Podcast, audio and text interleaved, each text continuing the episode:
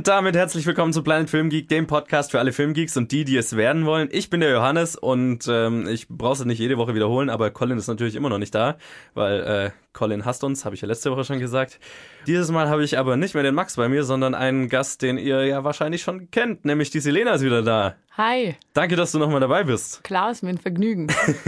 und ich meine, das hat ja auch irgendeinen bestimmten Grund, warum du diese Woche dabei bist. Das liegt nämlich an einem ganz besonderen Film, den wir gesehen haben.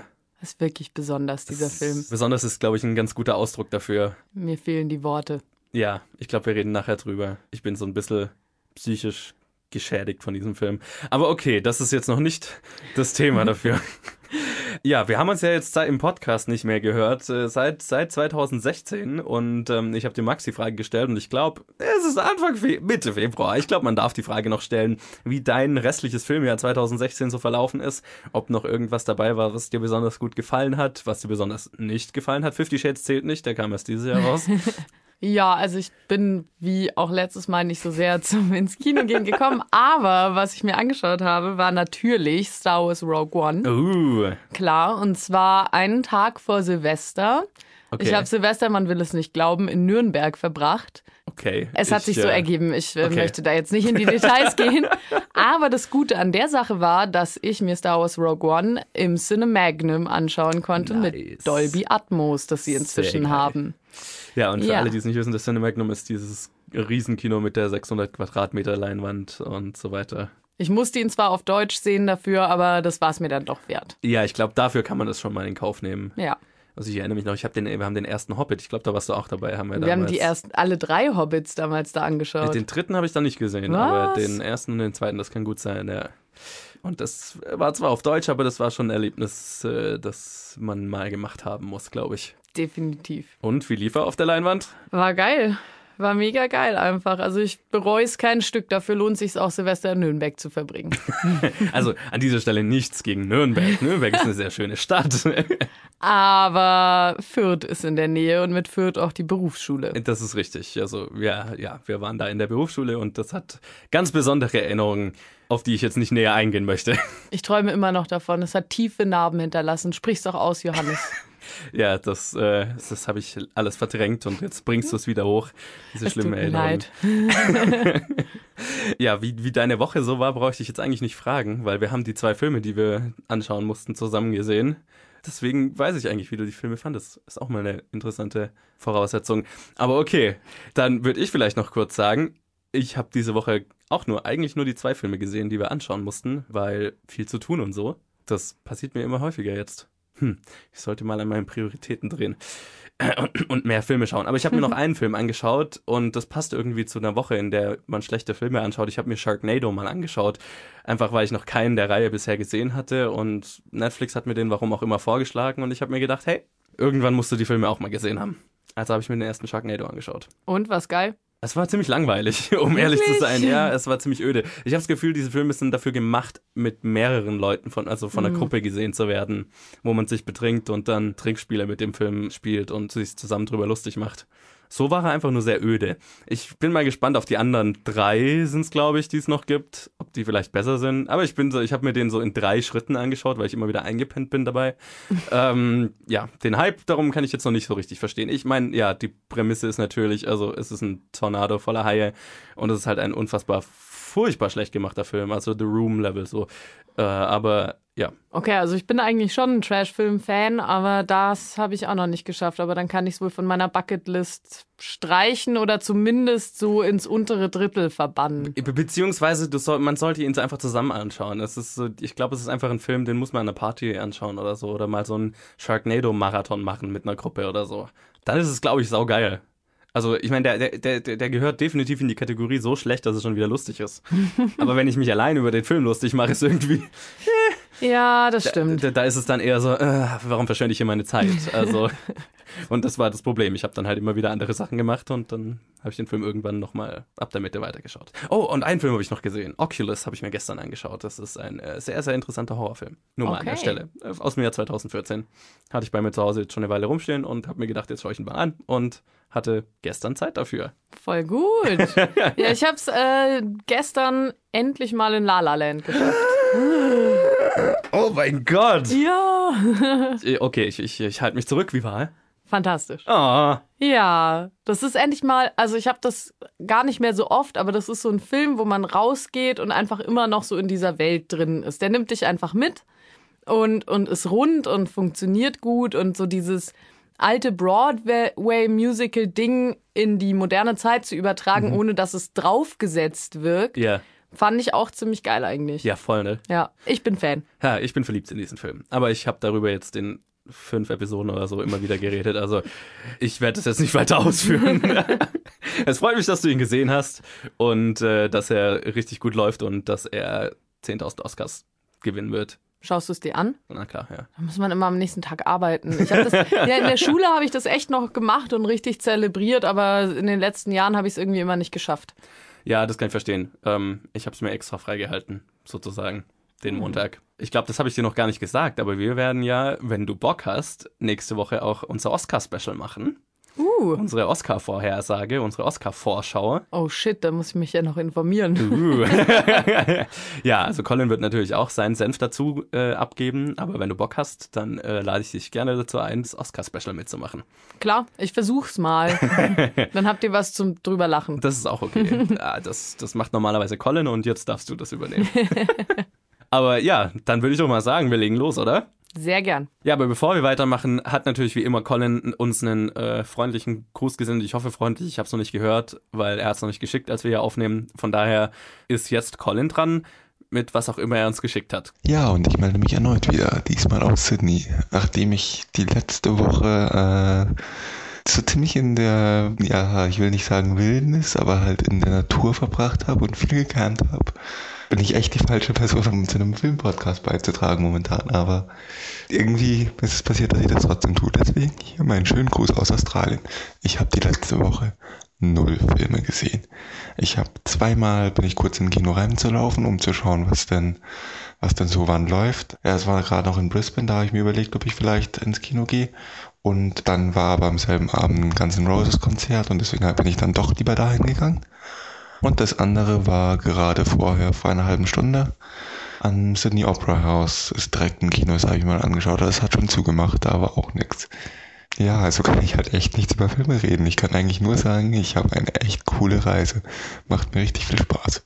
Aber ich bin natürlich nicht nur am Reisen, ich bin auch am Arbeiten. Ich bin hier in den letzten Schritten etwas Tolles vorzubereiten, von dem ihr hoffentlich in den nächsten paar Episoden hören werdet. Aber dazu will ich mal noch nicht mehr verraten. Auf jeden Fall hört die nächsten Episoden rein, dann wisst ihr, was ich meine. Boah, das hat sich gereimt. I'm a poet and I don't know it and some poems rhyme, but this one don't. Ja, zurück zu dir, Johannes. Ich glaube, du kannst äh, sachdienlichere Infos geben. Ja, und wie immer fangen wir an mit unseren News und reden über das Wichtigste, was sich diese Woche in der Filmbranche so getan hat. Und mein Gott, diese Woche war eine fucking volle Newswoche.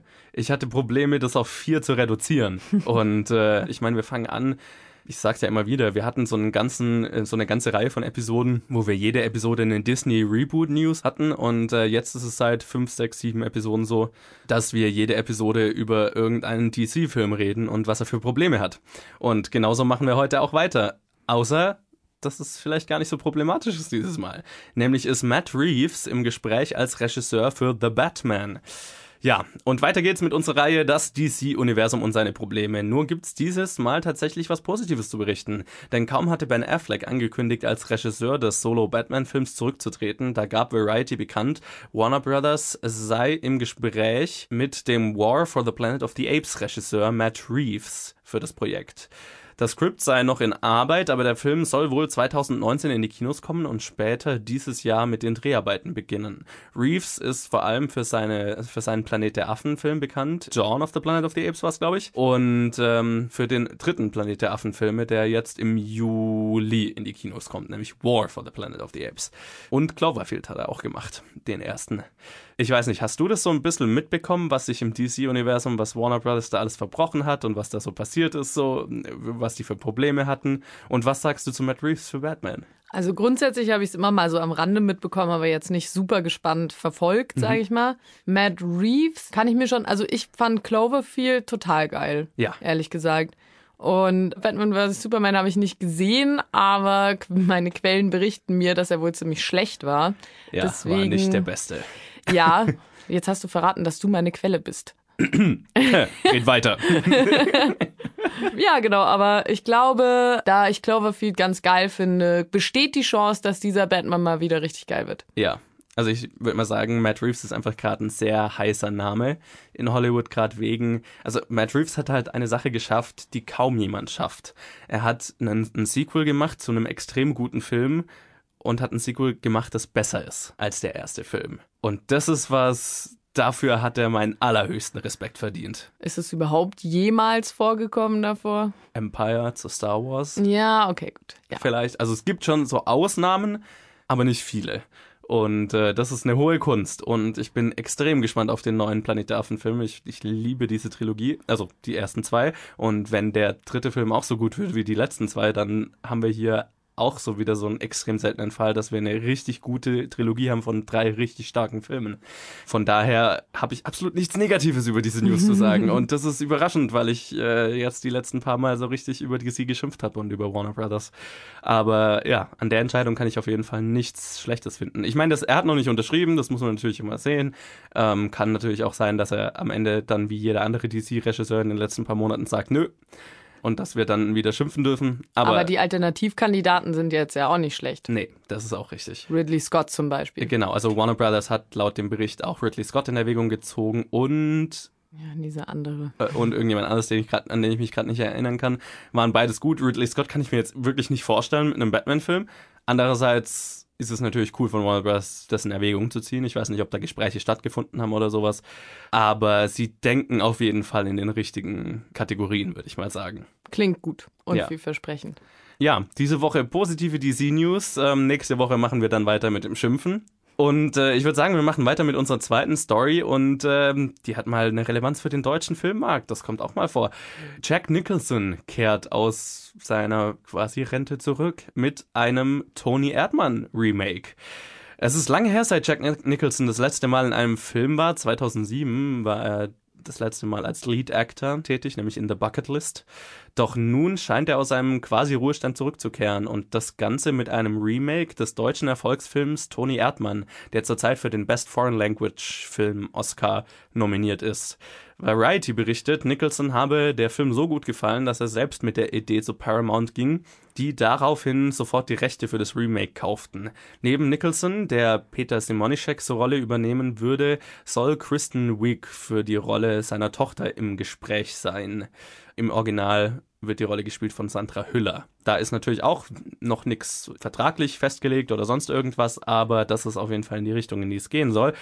Und da wäre meine Frage, brauchen wir ein Remake von Tony Erdmann? Brauchen wir überhaupt jemals ein Hollywood-Remake von einem erfolgreichen europäischen Film? Nein.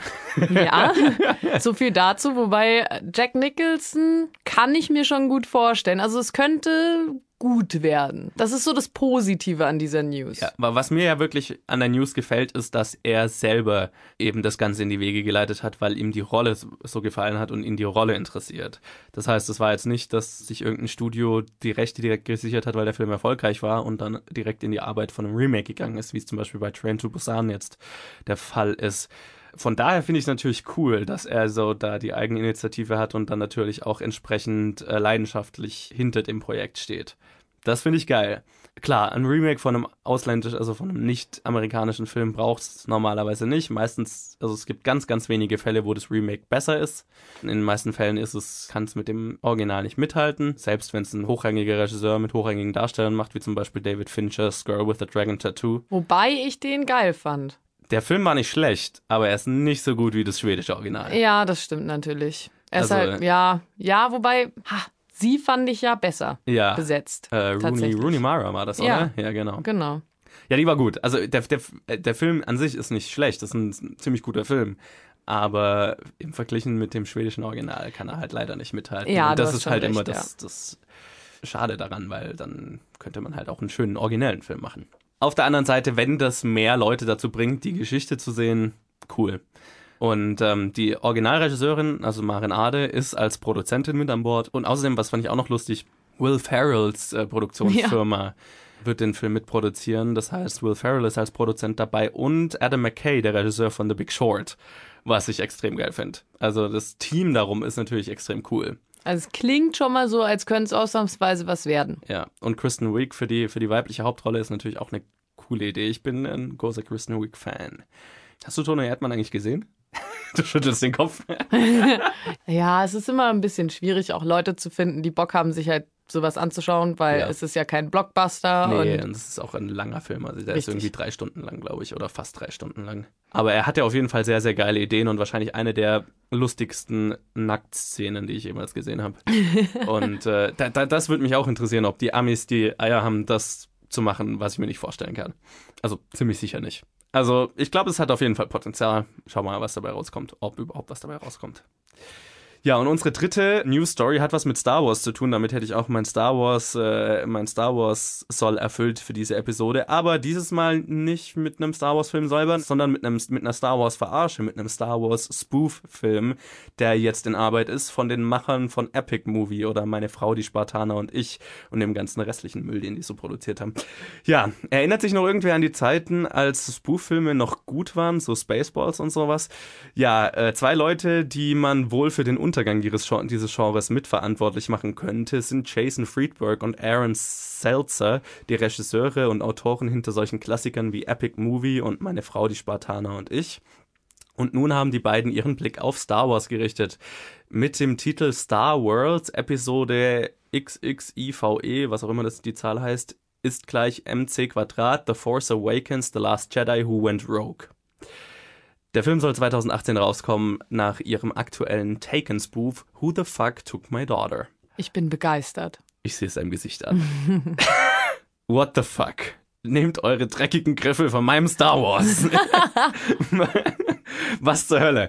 Hast du irgendeinen Film von denen gesehen? Äh, haben die nicht auch Scary Movie gemacht? Die, genau, die haben Scary Movie geschrieben alle, außer dass beim ersten, der einzige, der wirklich gut ist, da haben auch noch irgendwie zwei andere äh, mitgeschrieben. Ja, Mist, das ist nämlich der einzige, den ich gesehen habe.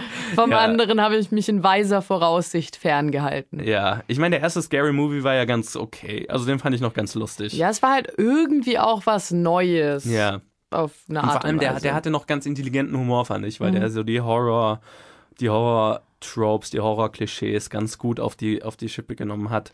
Aber, ja, ich mag halt diesen Pipi-Kaka-Humor nicht. Richtig, ja. Und, und der Humor von den beiden, also seit sie halt nur noch alles alleine machen, Regie und Autoren, ist halt wirklich die bekanntesten Szenen aus irgendwelchen Filmen zu nehmen und halt dann irgendwo einen Fart-Joke einzubauen. Oder einen Penis. Ja. Also keine intelligente Verarsche, sondern halt das Minimum vor dem absoluten Minimum, was man an Aufwand in so eine Verarsche reinstecken kann. Das ist ungefähr so, wie wenn Kindergartenkinder sich über was lustig machen. ja, wobei die wahrscheinlich noch mehr Intelligenz dahinter hätten. Ja, wahrscheinlich. Gar äh, keinen Bock, den anzuschauen. Gott, nein. Also ich habe meine Frau und die Spartaner und ich habe ich gesehen. Aber da war ich irgendwie zwölf oder so, als er raus, ich weiß es nicht, 14 oder so, als er rauskam. Und ich fand ihn damals auch schon grottenschlecht. Also er war eine Katastrophe. Und Epic Movie habe ich auch Teile draus gesehen. Und das war einfach eine mittlere Katastrophe wenn ich jetzt die Liste so durchgehe, was die alles gemacht haben, 90 Prozent, also die, die letzten fünf Filme davon habe ich überhaupt nicht mitbekommen, dass die rausgekommen sind, einfach weil die so, die sind halt mal kurz da, machen ein bisschen Geld und gehen wieder. Ja, wie viel Geld machen die eigentlich? Das wäre mal interessant. Ist es, reicht es zum Leben? Offensichtlich, sonst würden sie keine Filme mehr kriegen. Wahrscheinlich. Also das sind halt, glaube ich, die, die machen halt ihr Geld damit, dass die Leute ein Filmplakat sehen, oh, da, da macht sich jemand über Star Wars lustig, lass mal reingehen, dann macht er halt am ersten Wochenende 5 Millionen oder so oder 10 Millionen und insgesamt halt 20, 30 Millionen international, hat irgendwie 5 Millionen gekostet. Für mich sind diese das. Filme das Äquivalent zu Junggesellenabschieden. äh, okay. das ist ein interessanter Vergleich. Nicht der blödeste, den ich jemals gehört habe ja, einfach absoluter Trash. Und, Ganz genau. Äh, ich hoffe, Colin ist in der Zeit nicht im Urlaub. Colin, Colin hat jetzt genug Trash-Filme übersprungen, dass er die nächsten alle anschauen muss. Also vor allem Fifty Shades zählt für fünf oder so. Aber äh, wir nehmen schon wieder zu viel vorweg. Lass uns unsere letzte News Story noch machen. Und da geht's um, jetzt äh, habe ich alles hier übersprungen. Ähm, ja, und da geht's um Taika Waititi. Endlich mal wieder eine schöne News Story nach dieser furchtbaren. Nämlich der macht ein animiertes Biopic zu Michael Jacksons Schimpanse. Taika Waititi lebt gerade den Traum, würde ich mal sagen. Nach seiner erfolgreichen Komödie What We Do in the Shadows wurde er für den nächsten Thor-Film engagiert von Marvel den er jetzt eben gerade macht, Thor Ragnarok. Und nun berichtet Screen Daily, dass der Neuseeländer als nächstes ein animiertes Biopic über Michael Jacksons Schimpansen Bubbles machen werde. Der Film dürfte perfekt zu YTTs Humor passen und ist wahrscheinlich frühestens 2019 in den Kinos. Ist das das geilste Thema plus Regisseurpaar aller Zeiten. Ich, ich habe ich hab mir diese, ich hab diese News gelesen und habe versucht, mir vorzustellen, was aber es, es übersteigt meinen Erkenntnishorizont. Ich kann mir einfach nicht vorstellen, wie dieser Film aussehen soll. Ich habe auch keine Ahnung. Also ich meine, ich weiß nur, was der Regisseur in einem Interview gesagt hat. Da hat er gemeint, ähm, dass der Film ist komplett aus der Sicht des Schimpansen erzählt. es ist quasi, und es ist keine Story über Michael Jackson, sondern es ist eine Story über einen Schimpansen, der irgendwie seinen Platz in der Welt sucht oder keine Ahnung, irgendwie so. Und ist halt zufällig Michael Jacksons Schimpanse. Wow. Ich weiß nicht, was ich sagen soll. Äh, äh, ich glaube, da kann man gar nicht so viel dazu sagen. Also ich glaube, das muss man einfach mal wirken lassen, diese News. Und äh, äh, ich meine, Taika Waititi hat einen fucking genialen Humor. What We Do in the Shadows ist eine der besten Komödien, die ich in den letzten zehn Jahren gesehen habe also ich bin deswegen besonders gespannt auf den neuen Thor-Film, einfach weil er dahinter ist. Ähm, sonst bin ich ja, finde ich die Marvel-Filme, habe ich ja schon oft gesagt, ja ganz gut, aber es ist eher so Fast Food, das ist okay. Aber auf den freue ich mich einfach, weil es nordische Mythologie und den Humor kombiniert, was für mich sehr merkwürdig ist und deswegen ganz cool werden könnte. Gab es da nicht schon einen Trailer irgendwie, wo er so im Interview ist oder so? ja, genau. Die haben bei der Comic Con haben sie so einen, also es war kein Trailer, die haben so, eine, so einen kleinen Sitcom-Sketch quasi veröffentlicht, wo Thor in, aus, mit seinem australischen Roommate ja. lebt. Da dachte ich mir echt so, das ist Marvel? Was? Ja, aber das ist genau Taika Waititi. Ja. Das ist er. Geil. 100 Prozent. Das ist sein Humor. Und das passt perfekt zu einem Schimpanse. Ich, ich weiß nicht, was ich dazu sagen soll. Es ist Michael Jacksons Schimpanse, der Name Bubbles, Taika Waititi, dieser Humor. Das ist alles so obskur und so dämlich, dass es Sinn macht. Ja, das stimmt. Ich freue mich auf jeden Fall drauf. Ja. Okay, aber mit dieser lustigen News Story würde ich sagen, machen wir weiter, oder? Ja. Selena, bist du bereit? Trink erst mal gemütlich zu Ende. Du wirst es brauchen. Ich hoffe, du hast da Alkohol drin. Ich will keinen Alkohol mehr sehen. Ja, wir reden über die Filme, die diese Woche rausgekommen sind. Und das waren zwei große Filme. Und die waren Fifty Shades Darker und The Lego Batman Movie. Ich würde sagen, wir fangen mit The Lego Batman Movie an, damit wir das Schöne hinter uns bringen und dann lang und ausführlich über diesen großen Haufen Scheiße reden können, den wir gesehen haben. Ja, wir haben ja beide Filme zusammen gesehen an einem Tag.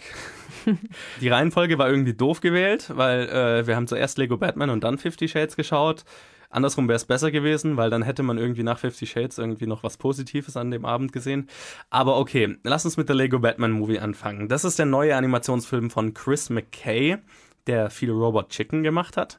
Und mit einem gigantischen Voicecast äh, mit Will Arnett, Ralph Fiennes, Rosario Dawson, Zoe Kravitz, Jenny Slate, Channing Tatum, Jonah Hill, Zach Galifianakis, Michael Cera, Adam Devine, Kate McCucci und Billy D. Williams, um nur ein paar zu nennen oder so die bekanntesten zu nennen. Und der Film handelt von Bruce Wayne, logischerweise, Batman, der sich nicht nur mit den Kriminellen von Gotham herumschlagen muss, sondern auch mit einem kleinen Jungen, den er aus Versehen adoptiert hat. Selena, sag mir, wie du diesen Film fandest. Ja, was soll ich sagen? Es ist ein Lego-Film und es ist Batman, der ja sowieso einfach so ein richtig dummer Charakter schon ist. Im positiven Sinne.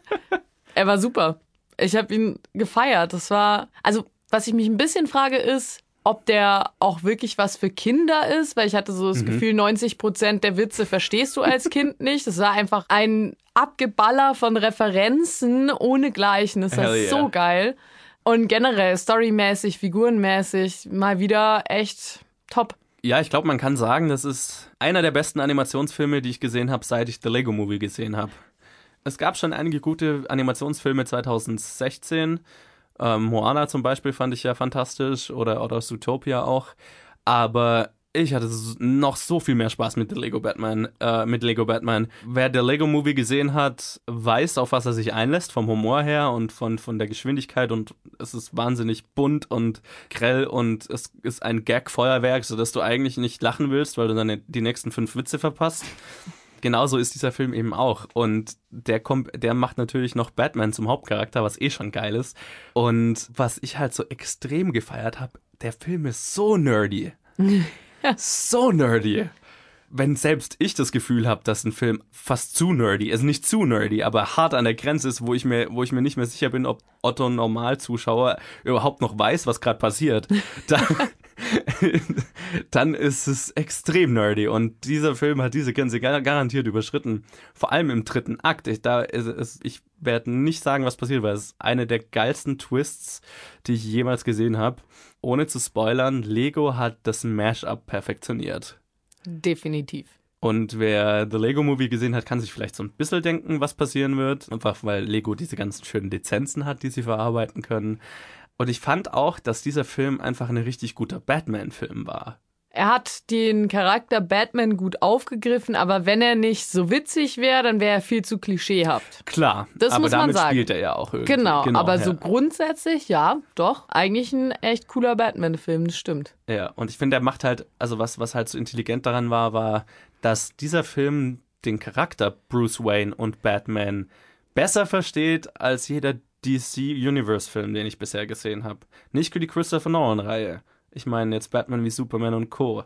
Weil Batman wie Superman hat meiner Meinung nach Batman ziemlich, miss, ziemlich missverstanden, den Charakter. Und dieser Film versteht den Charakter aus den Comics so gut und geht mit dem Charakter einfach wahnsinnig intelligent um. Und gerade Fans des Charakters an sich, man muss jetzt die Comics nicht gelesen haben, wenn man die Comics gelesen hat oder Teile davon oder zumindest ein paar und die Lore von Batman so ein bisschen kennt, dann wird man nur umso mehr Spaß haben. Und den meisten Spaß hat man, glaube ich, wenn man die ganzen alten Batman-Filme gesehen hat. ja, und das, hab, das ist schon eine Voraussetzung, muss man sagen.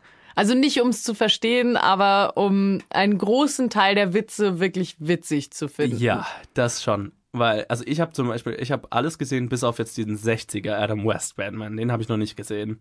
Aber die Witze, die darauf gemacht werden, die kennt man tatsächlich schon. Zum Beispiel, also jeder kennt die Szene mit dem Shark Repellent äh, mit diesem Anti-Shark-Spray, wo Batman an dieser riesigen Strickleiter hängt und ein Hai, so ein Gummihai, klammert sich an seinen Fuß und der, und der nimmt so, ein, so eine Dose raus, auf der Anti-Shark-Spray steht und sprüht den Hai damit ein und dann lässt er los. Also ich glaube, die Szene kennt man und die wird natürlich mega verarscht in dem Film. Und auf richtig gute Weise. Oh mein Gott, so gut. und natürlich alle anderen Filme auch. Also vor allem die Joel Schumacher, Batman und Robin und so weiter, die ja auch furchtbar waren. Also kriegen richtig ihr Fett weg. Aber auf eine richtig lebenswerte Art und Weise. Ja, irgendwie schon. Ja. Es ist auch so eine Hommage an das, was mit Batman so passiert ist, irgendwie ja. über die Jahre. Absolut. Eigentlich kann man sagen, das ist ein richtig gutes Spoof-Movie. Stimmt eigentlich. Ohne Pipi-Kaka-Humor. Ohne Pipi-Kaka-Humor.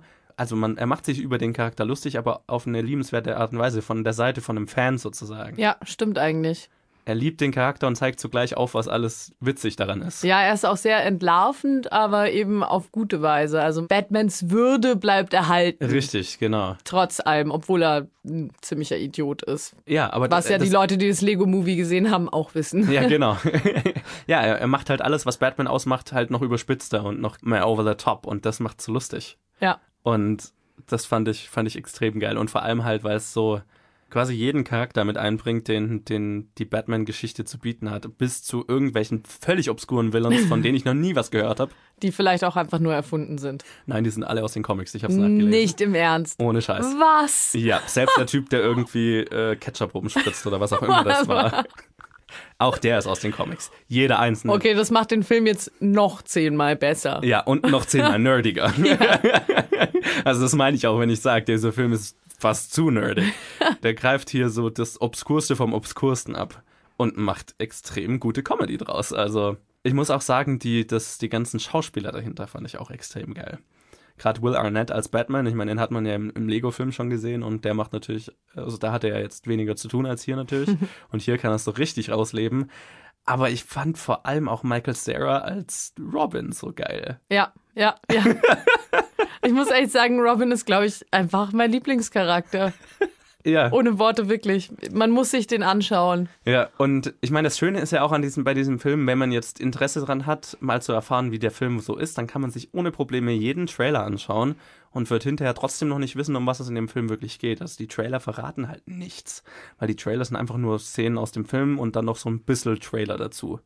Und die Szenen aus den Trailern sind tatsächlich auch alle im Film. Also man kennt so diese äh, Szene, wo Batman dann vor der Mikrowelle steht und so weiter und seinen Hummer berät und dann alleine in seinem, auf seinem Bad Chatski in der Bathöhle sitzt und sein Hummer isst.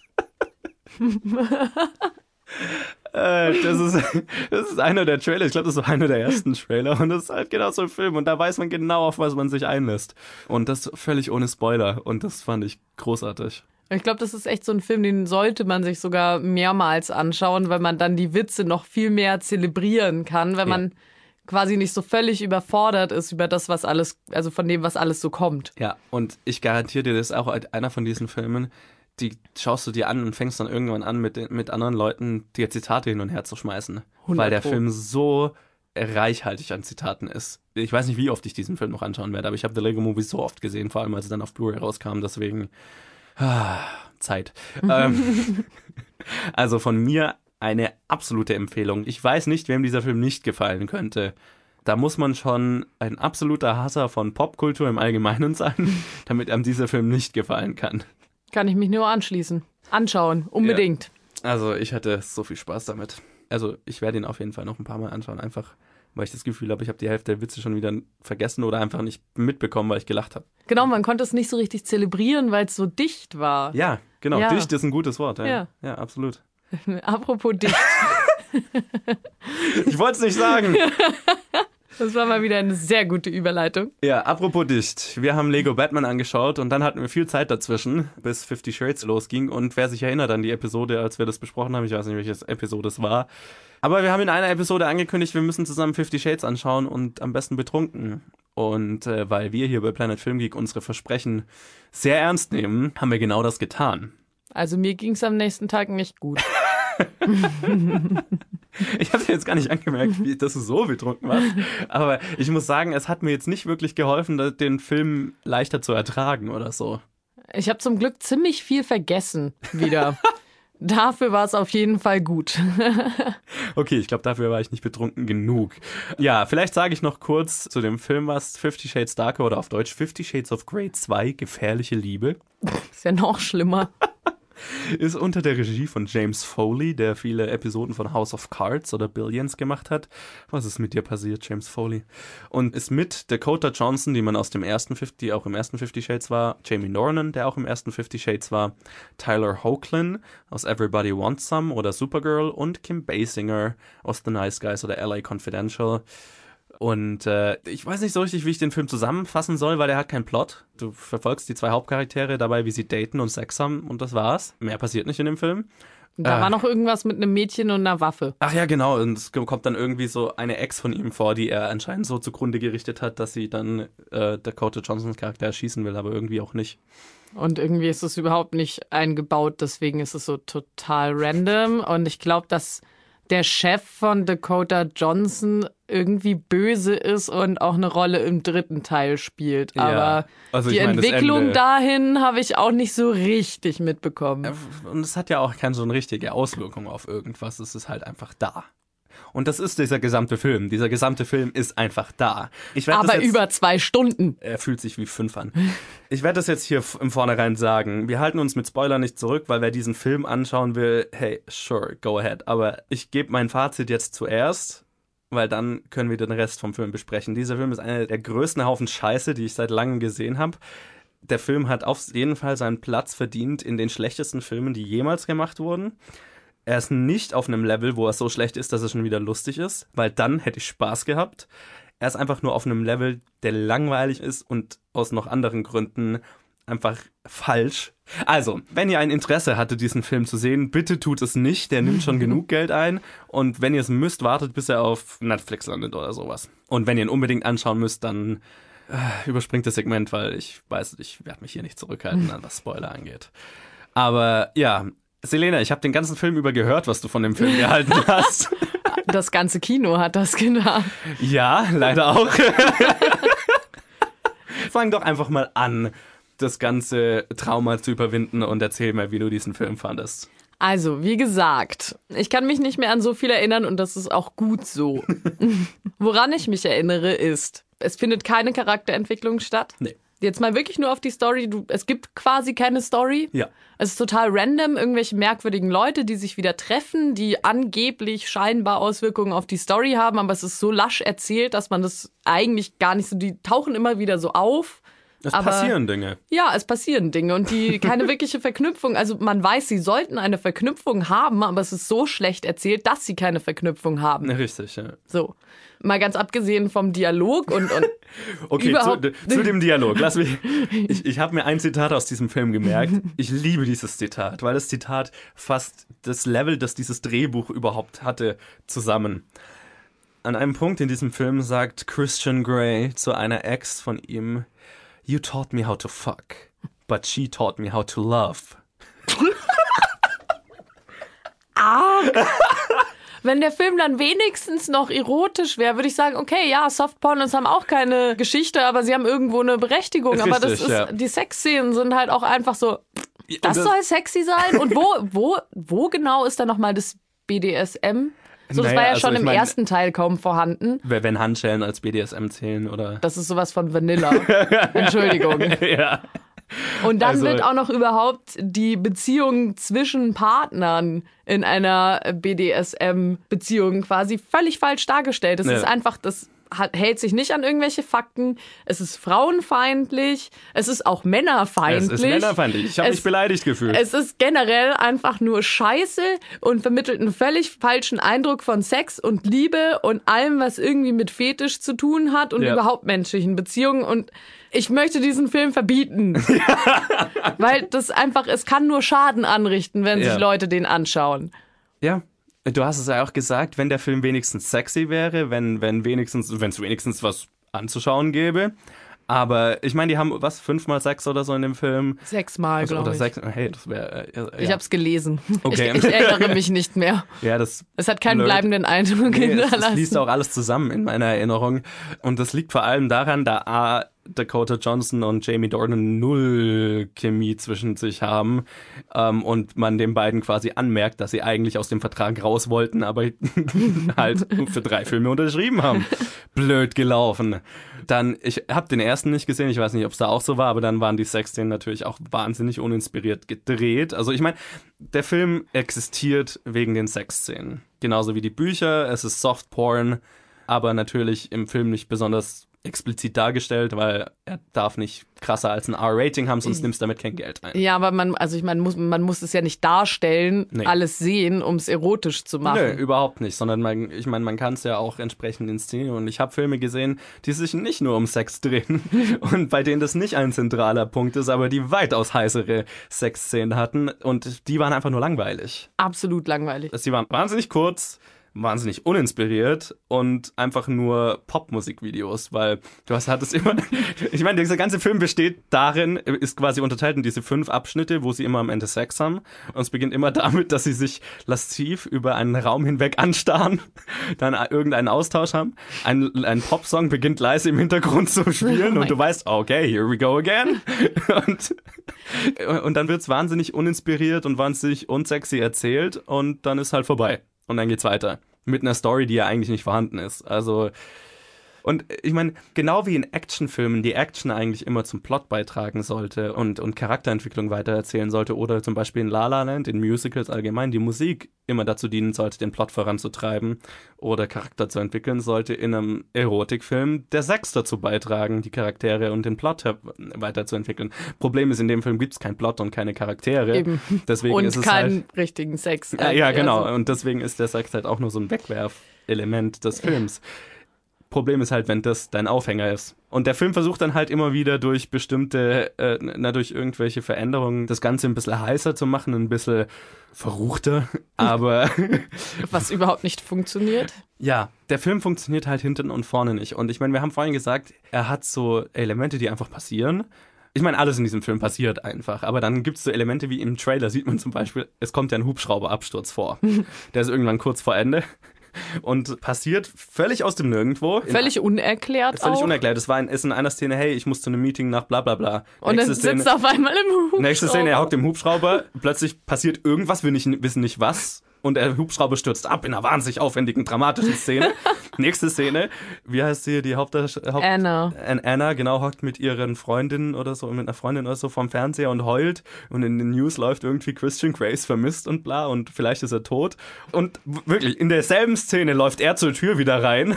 Hey, Überraschung, ich bin nicht tot, lass uns Sex haben. Ja, genau, völlig unverletzt. Sagt einfach, hi, ich bin wieder da. Und sie vögeln. Kann mir einer erklären, was, was, was der Grund für den Hubschrauberabsturz Nein, nein, war? nein, ich habe das gelesen. Ich habe mir die Wikipedia-Zusammenfassung nochmal durchgelesen, weil mir ja, wie ich schon erzählt habe, durch meinen starken Alkoholkonsum ein paar Passagen entfallen sind.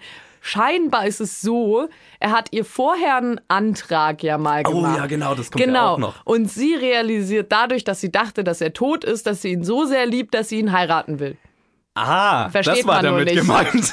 Ja, also netter Gedanke, scheiße, Ich meine, umgesetzt. es war halt einfach Mal so. abgesehen davon, dass der Gedanke sowieso platt ist. Entschuldige. Äh, Ja, es ist, es, die ganze Story ist platt. Ich meine, am Ende ist es halt eine super 0815 Love Story, die halt null interessant erzählt ist und sich am Sex aufhängt, aber der auch nicht interessant ist. Mal abgesehen davon, dass es, äh, dass er einfach ein kranker Stalker ist. Ja, genau. Entschuldigung. Da, da haben wir noch gar nicht drüber geredet. er verkauft Stalking als Liebe. Und rechtfertigt es damit, dass er eine schwere Kindheit hatte. What? Der Film versucht einen Charakter als gut hinzustellen, der in jedem anderen Film der Böse im Film wäre. Nur weil er so ein heißes Sixpack hat. Was er hat. Was er hat. Das was aber nicht wirkt, weil, wie gesagt, keine Chemie zwischen den beiden und super schlecht gedreht. Richtig, also ich meine, ja, das kann man auch auf, einfach googeln und dann Ja. braucht man sich nicht den Film anschauen. genau, also der Hauptcharakter dieses Films stalkt seine Partnerin, versucht sie kon zu kontrollieren und zwar nicht nur im Bett, sondern ihr ganzes Leben, sagt ihr, was sie tun soll, verbietet ihr, was ihm nicht passt. Und wirklich über den gesamten Film läuft es so, dass sie irgend, ihm irgendwas sagt, was sie tun will, dann sagt er nein, dann sagt sie, ich will das aber tun, dann sagt er, wir reden drüber und am Ende macht sie, was er will. Und dann gibt's noch diese schöne Szene, wo die Ex von ihm auftaucht und sie erschießen will und dann kommt er rein und sie kniet sich vor ihm nieder und er streicht ihr über den Kopf und sagt, Anna, sie soll gehen und sie sagt, nein, ich will bleiben und er brüllt sie an nach dem äh, und sagt, kannst du nicht einmal tun, was ich dir sage? wo sie den gesamten Film über tut, was er sagt.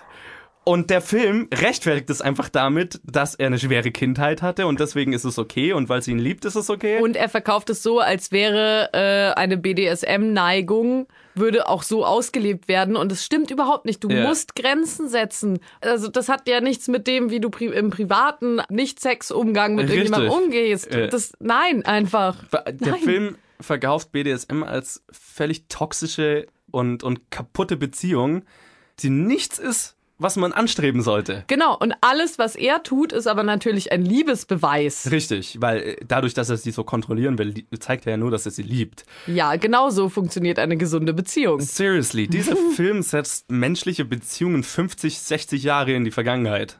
Als es noch okay war, seine Frau zu schlagen und, und sie zu Hause einzusperren und ihr zu sagen, was sie tun soll. Am besten durfte sie auch noch nicht wählen oder so. Ja, oder durfte nur einen Beruf ergreifen, wenn der Mann es ihr erlaubt hat. Richtig, was in diesem Film vorkommt. Ja. Seriously.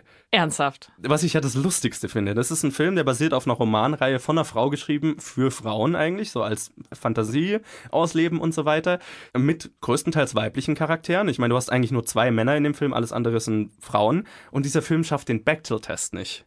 Für die, die es nicht wissen, der Bechtel-Test ist so dieser Test fürs absolute Minimum, ob ein Film einen runden weiblichen Charakter enthält. Und diese, die, der Test ist, hat der Film zwei, mindestens zwei weibliche Charaktere, die einen Namen haben? Das hat der Film. Und äh, reden die Charakter weiblichen Charaktere irgendwann miteinander? Das tun sie, soweit so gut. Und die dritte Stufe ist, geht mindestens eine Konversation nicht über einen Mann.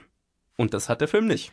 Wobei man dazu sagen muss, ähm, ich glaube, umgekehrt verhält sich's nicht anders. Es Ja. hat zwei männliche Charaktere, ja, sie haben einen Namen, ja, sie unterhalten sich Ja. miteinander, ja, aber sie unterhalten sich nur über eine Frau. Richtig. Also ich meine, der Film funktioniert auf beiden Ebenen nicht. Also Nein. er ist, er ist beleidigend beiden Geschlechtern gegenüber und ist eigentlich nichts, was Der, man der, der verkauft anstreben sollte. einfach super alte Männer-Frauen-Klischees. Ja. Und zwar hunderttausendmal schlimmer, als sie schon in der Gesellschaft vorhanden sind. Richtig, ja.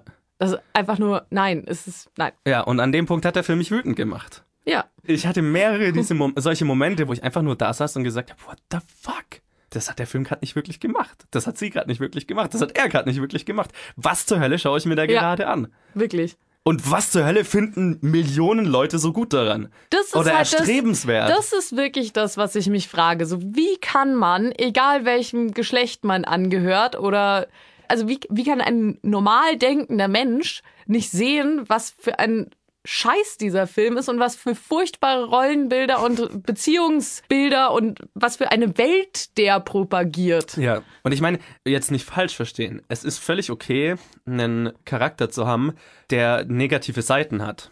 Das ist sogar gut. Ich meine, ich kann dem Film fast schon beglückwünschen dafür, dass es keine gängige Love Story ist dahingehend, dass er der, der perfekte Prinz auf dem weißen Ross ist sozusagen, sondern er hat seine wahnsinnig dunklen Seiten. Aber was jetzt jeder normale Film machen würde, wäre, dass er eine Charakterentwicklung durchmacht. Aber der Film macht das nicht. Der Film rechtfertigt seine dunklen Seiten und äh, verkauft diese als das, was man an ihm lieben soll. Und andersrum, sie ist ein Charakter, sie ist wahnsinnig abhängig und, und, und, und mag es irgendwie, sich völlig von ihm kontrollieren zu lassen und abhängig von ihm zu machen.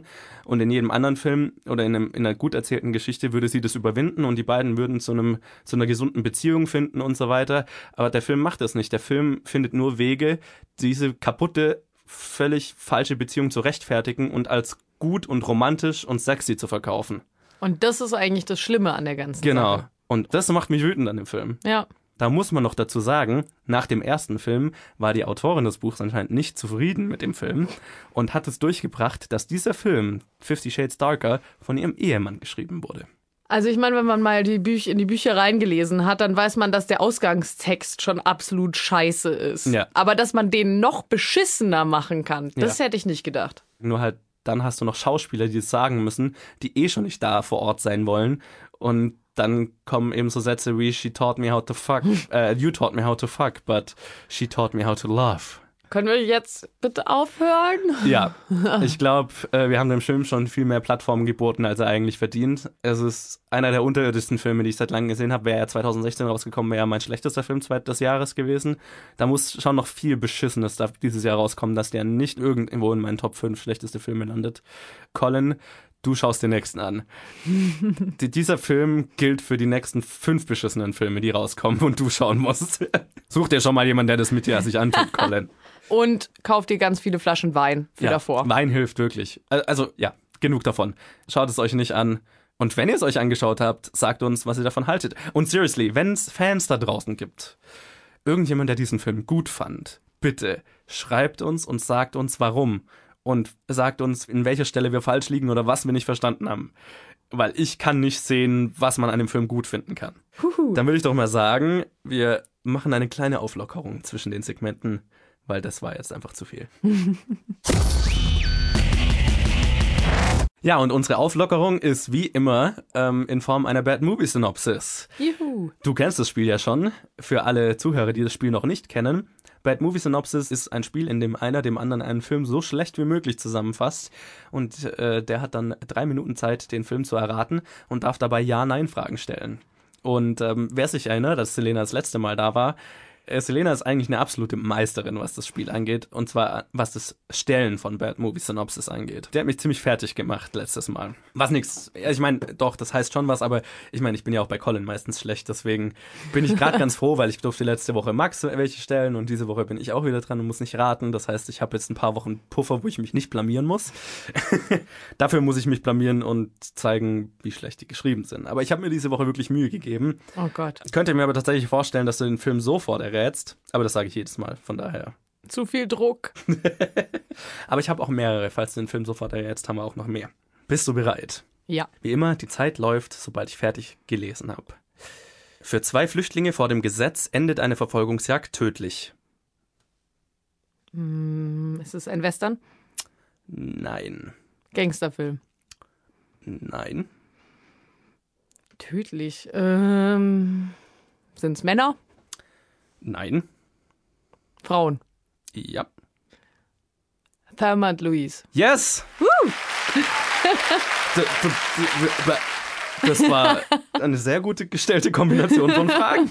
Ich liebe diesen Film. Ich, ich weiß, dass du den Film liebst und deswegen, ich hatte echt Mühe, irgendwas zu schreiben, wo du es nicht sofort errätst. Der Film ist tatsächlich sehr schwer, äh, schlecht zusammenzufassen. Ja, das Nur in stimmt. dem Moment, wo du Roadtrip drin hast, wo Ja. du Freundinnen drin Ja. hast, wo du... Aber du hast 22 Sekunden gebraucht, um ihn zu erraten. Juhu. ich würde mal sagen, das rechtfertigt, dass wir nachher noch eine machen, oder? Ja, schon. Wunderbar. Aber dann gehen wir doch jetzt weiter, oder? Gut, das war kurz, aber dann machen wir doch jetzt das Box Office und schauen mal, was dieses furchtbare etwas Fifty Shades eingenommen hat. Und an dieser Stelle muss ich sagen, wir haben hier tatsächlich einen Fall, wo das US Box Office so viel schöner anzuschauen ist als das deutsche Box Office. In den USA kam Fifty Shades auch parallel mit Lego Batman raus und in den USA hat Lego Batman Fifty Shades geschlagen. Yes. In Deutschland bei weitem nicht. Ah. Und an dieser Stelle muss ich auch sagen, Colin, du kannst mich mal. Du hast fünf von fünf. Shit. Colin hat absolut 100% richtig vorher gesagt. Colin ist anscheinend dann am besten, wenn er sich keine Mühe macht und nicht recherchiert und irgendwo im Ausland so 0815 das an einem Flughafen absetzt oder so. Colin, du solltest das immer so machen. Also ich habe vier von fünf, also wir hat, ich hatte nur den fünften falsch, von daher, wir sind schon nah dran. Es war auch nicht so schwer vorherzusagen, aber letzte Woche hat Colin auch schon gewonnen, deswegen. Ja, auf Platz 1 haben wir Fifty Shades Darker mit 8 fucking Millionen. Was? 8 Millionen Euro. Das ist einer der stärksten Starts, die ich seit langem gesehen habe. Also ich meine, ich erinnere mich noch an Finding Dory, der hatte irgendwie 9 Millionen oder sowas, glaube ich. Oder Star Wars hatte mehr, aber es gibt nicht viele Filme, die so hoch starten. Und äh, das macht mich ein klein wenig traurig. Ja. Auf Platz 2 haben wir dann den Lego Batman Film mit 2,1 Millionen. Was ein ganz guter Start ist. Nicht überwältigend, aber ganz gut. Aber der Abstand zu Fifty Shades ist deutlich. In den USA war es irgendwie, Lego Batman hat fünf, äh, 56 Millionen und Fifty Shades 48 oder so. Da waren sie fast nah aneinander, aber ne, in Deutschland ist der Unterschied krass. Und ich frage mich, warum? Warum zieht Lego Batman hier nicht? Und äh, vor allem auch der Lego Movie war auch nicht so, hat auch nicht so Echt? wahnsinnig groß überzeugt im Boxoffice hier, als der damals rauskam. Ja, auf Platz 3 haben wir dann Split in seiner dritten Woche. Immer noch wahnsinnig stark mit 1,4 Millionen. Hatte letzte Woche 2,2 Millionen. Also der ist jetzt in einem Verhältnis, wo er wirklich seinen normalen Abfall jede Woche hat. Aber immer noch wahnsinnig stark. Und auf Platz 4, das macht mich richtig glücklich, in seiner fünften Woche La La Land mit einer Million, nachdem er ja jetzt die letzten drei Wochen nicht abgefallen ist, zweimal hintereinander genau das gleiche eingenommen hat und einmal sogar aufgestiegen ist, ähm, fällt er jetzt das erste Mal ab seit eben drei Wochen äh, mit einer Million. Aber letzte Woche hat er 1,4 Millionen, das heißt, er fällt schlappe 400.000. Der Film ist so erfolgreich hier und das freut mich riesig. Und auf Platz 5 haben wir dann, wie Colin richtig vorhergesagt hatte, mein Blind Date mit dem Leben in seiner dritten Woche mit 685.000. Ich meine, der hat jetzt zwei Wochen hintereinander eine Million gemacht, jetzt 600.000, ist ganz okay. Aber ganz läppisch, wenn 600.000 noch in den Top 5 sind.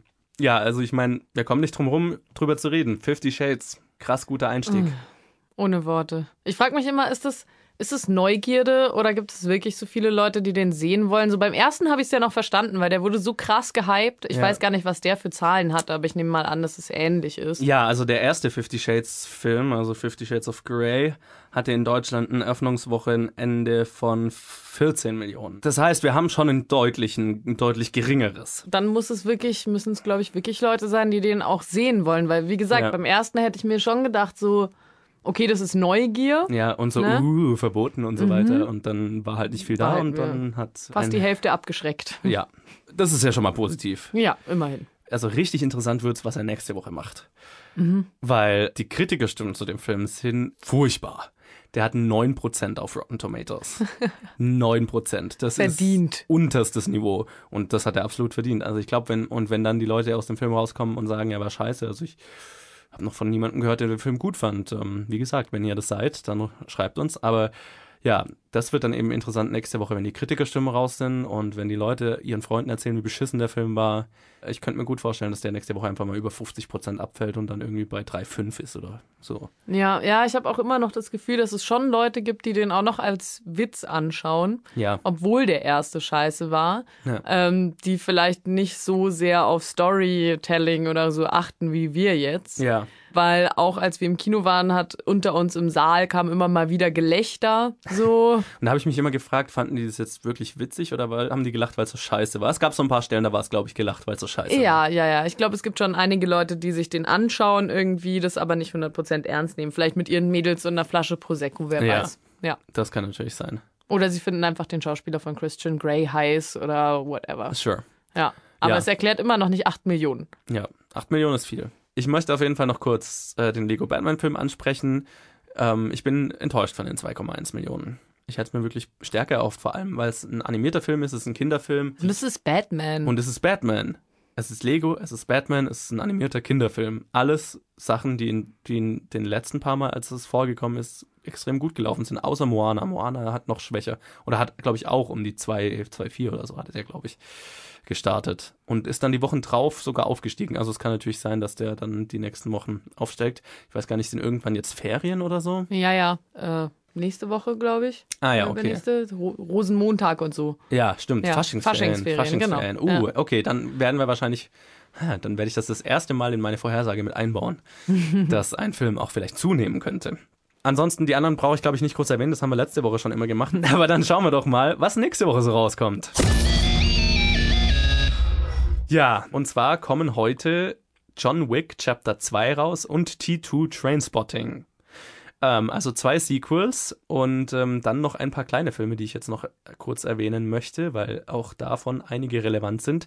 Es kommt nämlich zum Beispiel raus L von Paul Verhoeven mit Isabelle Huppert und ähm, der ist von daher relevant, der ist ein kleiner Indie, aber ist von daher äh, relevant, weil er, weil Isabelle Huppert für den Best Actress Oscar nominiert ist und auch für den Best Actress Golden Globe nominiert war. Außerdem kommt noch raus, und der ist wirklich wichtig, Fences unter der Regie von Denzel Washington und auch mit Denzel Washington und Viola Davis. Und der ist für einige Oscars nominiert, den werde ich auf jeden Fall anschauen. Und dann kommt noch ein so ein klassischer deutscher Release raus, den man irgendwo begräbt, wo ihn hoffentlich keiner findet. Schatz, nimm du sie. Eine Komödie von Sven Unterwald Jr. und mit Caroline Kebekus. Und äh, schaut ziemlich furchtbar aus. Das Bäh. ist eins von diesen 0815-Plakaten, wo irgendein Pärchen den Filmtitel hochhält, während die Kinder verwundert im Hintergrund stehen, so wie man sie schon 10.000 Mal gesehen hat. Und dann kommt noch ein weiterer Oscar-nominierter Film raus in ganz, ganz wenigen Kinos, ein animierter Film, Mein Leben als Zucchini. Ein äh, Animationsfilm von Claude Barras und der ist eben für bester Animationsfilm nominiert. Also drei Oscar-nominierte Filme, die rauskommen in kleineren Releases und ich werde schauen, wie viele davon ich schaffe. Ich hoffe ein paar. So, aber dann reden wir doch über die Filme, die wirklich relevant sind. Und das ist einmal John Wick Chapter 2. Unter der Re Regie von Chad Stahelski, der auch den ersten John Wick gemacht hat, zusammen mit ähm, seinem Partner, der diesmal nicht dabei ist. Das war der Stuntman von Matrix, oder? Richtig, das waren die zwei Stuntmen von Matrix, also der Chad Stahelski und dem, der andere Typ, dessen Name ich gerade vergessen habe, waren extrem erfolgreiche Stuntmen und Stuntkoordinatoren und so weiter und John Wick war ihr Regiedebüt. Und wer den ersten gesehen hat, man merkt es dem Film sehr an, dass das zwei Stunt-Leute inszeniert haben, weil die Action ist fantastisch. Und der Film ist, wie auch der erste schon, mit Keanu Reeves, den man eben auch aus The Matrix oder Speed kennt, Ian McShane aus Fluch der Karibik 4 oder Hercules, Ruby Rose, die dieses Jahr schon in Triple X The Return of Xander Cage war und Resident Evil 6 und außerdem noch mit Lawrence Fishburne aus, den man auch aus The Matrix kennt oder zuletzt in Batman, wie Superman war und Passengers auch. Ja, und der Film handelt wieder von John Wick. Diesmal stirbt sein Hund anscheinend nicht, weil man sieht den Hund im, viel im Trailer, was mich freut. Und ich meine, er, er ist wieder dabei, einige Leute umzulegen. Und äh, mehr braucht man, glaube ich, nicht zu wissen. den ersten hast du mitbekommen, als der rauskam, oder? Mitbekommen, ja, gesehen, nein. Ja, ich meine mich zu erinnern, dass wir den Trailer sogar zusammen im Kino mal Mhm, gesehen haben und du schon. irgendwie gesagt hast, was für ein Scheiß. äh, was ich damals auch gedacht habe, als ich den Trailer von, für den ersten gesehen habe. Und dann war der Film aber so gehypt, dass ich mir hinterher auf Blu-ray besorgt habe und mal angeschaut habe. Und es, äh, ich habe ihn dann Colin als Challenge mal ausgegeben vor Monaten. Es ist ein verdammt guter Actionfilm. Und der zweite schaut genau wie der erste aus, nur halt auf 180. Und von daher freue ich mich da mega drauf. Also ich glaube, das werden einfach unterhalt, unter, richtig unterhaltsame anderthalb Stunden. ich weiß nicht, freust du dich irgendwie auf den Film? Ist es was, was du dir vorstellen könntest, dass dir das taugt? Ja, sicher. Also ich mag Actionfilme eigentlich schon ganz gern. Ist nicht so, dass ich jetzt sage, wenn ich mich zu Hause hinsetze und einen Film schauen will, oh cool, ich schaue mir jetzt einen Actionfilm an, aber wenn es sich ergibt, dann habe ich da gar nichts dagegen. Also ich gehe da mal völlig vorurteilsfrei rein. Mhm. und lass mich überraschen. Wunderbar. Wenn du willst, leih ich dir den ersten aus davor. Ich habe keinen Blu-ray-Player. Ja. Vielleicht finde ich ihn ja irgendwo. Ich glaube, man kann ihn auch irgendwo Netflix oder Co. Ich glaube, auf Netflix ist er. Ja, aber dann reden wir doch noch kurz über den anderen Film, der noch nächste Woche rauskommt. Und da habe ich den ersten nämlich noch nicht gesehen. Und das ist Trainspotting 2 oder wie er offiziell heißt, T2 Trainspotting. Genau wie der erste Trainspotting unter der Regie von Danny Boyle dessen letzter Film Steve Jobs war. Und eigentlich mit dem gesamten ersten Cast des ersten Trainspotting, wenn ich das richtig verstanden habe, zumindest die Hauptdarsteller, äh, sind alle aus dem ersten, nämlich Ewan McGregor, den man außer Trainspotting auch noch aus den Star Wars Prequels kennt, zum Beispiel als Obi-Wan. Ewan Bram Bremner, den man außer Trainspotting aus Snatch kennt. Robert Carlyle, ein Schauspieler, den ich sehr feier, den man außer Trainspotting zum Beispiel aus 28 Weeks Later kennt. Einer meiner absoluten Lieblingshorrorfilme, unter anderem wegen seiner Performance. Und Johnny Lee Miller, den man außer Trainspotting noch aus Dark Shadows kennt, wo ich mich nicht mehr wirklich an ihn erinnere. Hä? Man kann dem Trailer nicht wirklich entnehmen, um was es geht, aber ich glaube, das ist auch nicht das Ziel. Und um was es in dem ersten Trainspotting geht und wie das zusammenhängen könnte, kannst du mir wahrscheinlich besser sagen, weil ich habe den ersten noch nicht gesehen.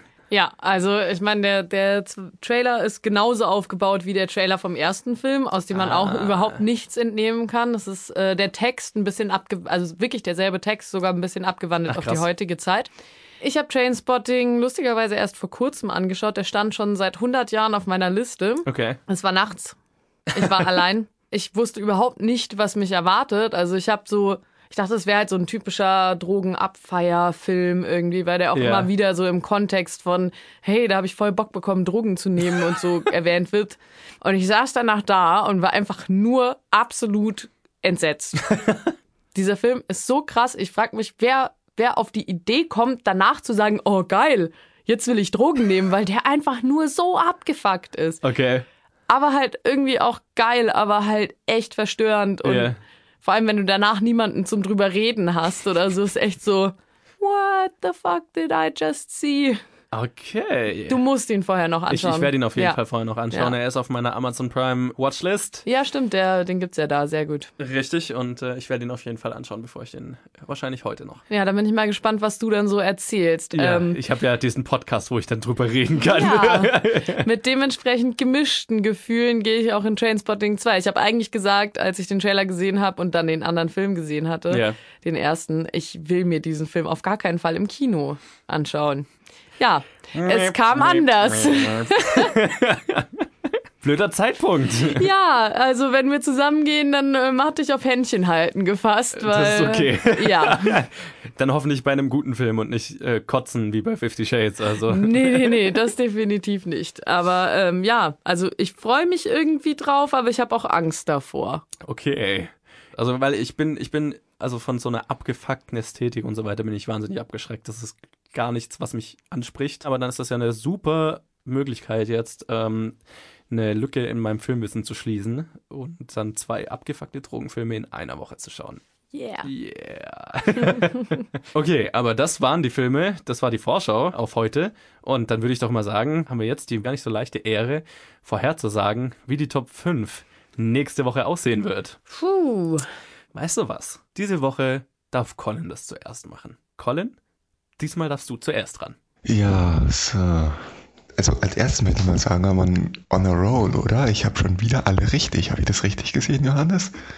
Das funktioniert viel besser, wenn ich, nicht wenn ich mich nicht informiere und einfach nur irgendwie aus Australien meinen Senf dazugebe.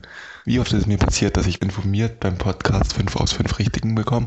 Und wie oft passiert es, wenn ich irgendwo Nirgendwo in mein Handy reinrede und einfach nur aus dem Bauch heraus die fünf Filme sage, die mir als erstes einfallen? Irgendwie sollte ich mir Gedanken machen. Aber die mache ich mir jetzt nicht, sondern ich rede weiter aus dem Bauch heraus. Platz 1 bleibt bei Fifty Shades of Darker. Platz 2 John Wick 2. Platz 3 Lego Batman The Movie. Platz 4. Jetzt sollte ich mir langsam anfangen, Gedanken zu machen. Ja, Platz 4 La La Land und Platz 5 ähm, Split. Ja, klingt gut, La La Land Split. Mal schon, muss wieder 5 von 5 werden. Ich glaube nicht. Aber vielleicht habe ich ja Glück. Bis dann noch eine schöne Episode wünsche ich euch und bis zum nächsten Mal. Tschüss. Ja, das war bestimmt jetzt eine wahnsinnig interessante Vorhersage, die ich ja jetzt noch nicht kenne. Also, Colin, ich beglückwünsche dich. Das war hochinteressant und hocherleuchtend. Vielen Dank für deine Mühe. Aber ja, dann würde ich jetzt mal sagen, möchtest du anfangen oder soll ich anfangen? Äh, fang du an. ja, offiziell habe ich ja auch verloren. Also, ähm, ich befürchte leider, dass ich sagen muss, Fifty Shades bleibt auf Platz 1. Auf Platz 2 sehe ich dann aber John Wick Chapter 2. Ähm, ich habe jetzt nicht auf dem Schirm, was der erste gemacht hat, aber ich glaube, der erste hatte, hat inzwischen so einen Kultstatus, dass der Name, denke ich, bekannt ist und der Trailer ist auch fantastisch. Auf Platz 2, äh, auf Platz 3 sehe ich dann The Lego Batman Movie, weil ich denke, der wird sich sehr, sehr, sehr stark halten und vielleicht sogar ein bisschen aufsteigen. Nicht viel, aber ich denke, der wird so um die 2,1, 2,2, 2,3 Millionen bleiben. Das wird Trainspotting, glaube ich, gerade so nicht schaffen, deswegen sage ich, der ist auf Platz 4. Und auf Platz 5 ist dann, ich glaube nicht, dass es einer der Filme, die wir zusätzlich erwähnt haben, schafft. Deswegen sage ich Split auf Platz 5. Darf ich mich dir einfach widerstandslos anschließen, weil so hätte ich nämlich jetzt auch getippt. Boring. Ja, ich weiß. Gut, ich tausche John Wick und Fifty Shades Darker, weil ich einfach daran glaube. Alles Gute in der Menschheit. Wenn das passiert, wenn Fifty Shades so viel abfällt und John Wick so erfolgreich ist, dass John Wick vor Fifty Shades landet, dann hast du dir einen riesigen Preis verdient. Okay. Aber das waren unsere Vorhersagen. Wahrscheinlich gewinnt sowieso Colin. Weil mit, seinem, mit seiner Urlaubs, mit seinem Urlaubsmastermind. Gut, aber dann würde ich doch sagen. Wir spielen noch eine Bad Movie Synopsis. Yay! Begeisterung. Ja, die letzte hast du ja super schnell erraten, deswegen äh, bekommst du eine zweite. Gut, wie immer, die Zeit läuft, wenn ich fertig gelesen habe. Eine Gruppe Auserwählter ändert den Lauf der Geschichte. Timeline. Nein. Mist. ähm, ist es eine Comic-Verfilmung? Nein. Ähm, Ziemlich sicher nicht. Nein. spielt es in unserer heutigen Zeit? Nö. Mm, Zukunft. Nö. Vergangenheit. Ja. Ähm, sind, äh, es ist eine große Gruppe. Definiere große Gruppe. Na. hängen sie, hängt, äh, mit, hängen die miteinander zusammen? Also, oder sind die so random irgendwie, der eine macht das, der andere macht das? Nein, dann hängen sie zusammen, ja. Wenn Okay, es so sind sagst. sie, sind sie Freunde? Ja, ja. Sind es Menschen? ja. Hm, ist es ein Animationsfilm? Nein. Echte Menschen? Ja. Was? Äh, spielst du im Mittelalter? Nö. Ähm, also es ist in der Vergangenheit.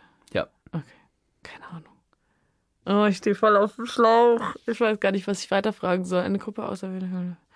Hinlauf der Geschichte. Äh, was ist eine Gruppe? Keine Ahnung. Zurück in die Zukunft. Nö. Zwei. Nö. Drei. Nö. Mist. äh, äh, Vergangenheit. Haben wir den Film zusammen angeschaut? Ich glaube nicht. Okay. Also nicht im Kino auf jeden Fall. Da kannten wir uns noch nicht, als der rauskam. Ah, okay. Ich stehe so dermaßen auf dem Schlauch gerade. Scheiße. Sind, ist es ein. Indie-Film? Hm, Nee. Aber kein Blockbuster jetzt. Nee. Ich habe noch nicht mal ansatzweise irgendeine Idee. Scheiße. Du schaffst das, ich glaube nicht. Echte Menschen, äh, keine Ahnung, ich weiß nicht, wie ich fragen soll. Ähm, sie- leben sie, also sind sie aus der Vergangenheit oder Es hat nichts mit Zeitreise sich- zu tun. Okay, es hat nichts mit Zeitreise zu tun. Hä? Und sie ändern den Lauf der Geschichte. Ja. Der Menschheitsgeschichte oder generell einfach der Der Menschheitsgeschichte, wie wir sie kennen, ja. äh, Nazi-Zeit? Ja. Inglourious Bastard? Ja! Geht doch! Du warst bei 2,57. Wow, shit, Mann. Immerhin habe ich nicht verloren. Es hat lang gedauert, aber ich habe nicht verloren. Nicht schlecht. Oh, Es ist ein bisschen arg fies formuliert, weil, also ich meine, sie verändern ja nicht in, in der Welt, verändern sie Ja. nicht den Lauf der Geschichte, aber verglichen zur Realität. Also. ja, ja, ja, okay, ja, ja. Schwierig. Aber hey, Glückwunsch! Puh, das war mein schlechtestes bisher, oder? Ja. Ja. Es war aber auch keine freundlich formulierte Synopsis. Und ich bin ganz froh, dass ich dich auch mal hab schwitzen lassen. Also das äh, gefällt mir jetzt. Immerhin habe ich es verraten, äh, erraten. Ja, ja. Und ich glaube, so knapp war noch keiner dran. Hm. Äh, ein neuer Knappheitsrekord. Vielen Dank, vielen Dank, vielen Dank. Yo, aber äh, nächste Woche darfst du mir dann eine stellen. Okay, ich fange jetzt zwei. schon mal an nachzudenken, um dich. Nein, bitte, Fertig mach's zu kurz machen. davor. Gott, nein. Ja, aber dann äh, beenden wir doch die Episode, damit du schnell nachdenken kannst. Yay, Überleitung. Ja, und damit geht auch diese Episode Planet Film Geek zu Ende. Und das ist Episode, ich weiß es nicht, 33 oder so. So langsam habe ich, hab ich aufgehört zu zählen. 34 lese ich gerade. Ähm, ja, vielen Dank fürs Zuhören. Ähm, ich hoffe, ihr hattet Spaß und äh, hört auch nächste Woche wieder zu. Wenn ihr mit uns in Kontakt treten wollt und uns hoffentlich sagen wollt, wie ihr Fifty Shades fandet, dann tut es auf Facebook, facebook.com slash planetfilmgeek oder auf Twitter at planetfilmgeek oder bei mir persönlich at movieschmidt. Und ähm, wie immer, wenn ihr uns auf iTunes hört, äh, dann lasst uns doch mal eine Bewertung und ein Review da und abonniert uns und so. Das hilft uns sehr viel weiter und genau das gleiche natürlich auf Stitcher und Soundcloud. Dann auf jeden Fall vielen Dank an dich, Selena, dass du nochmal dabei warst. Es war mir ein Vergnügen. Und äh, diesen Film mit mir durch, durchlitten hast. Danke dafür. Hoffentlich ist, äh, wirst du dann nächste Woche dafür belohnt mit zwei guten Filmen. Und äh, ja, dann würde ich sagen, wir hören uns nächste Woche. Bis nächste Woche.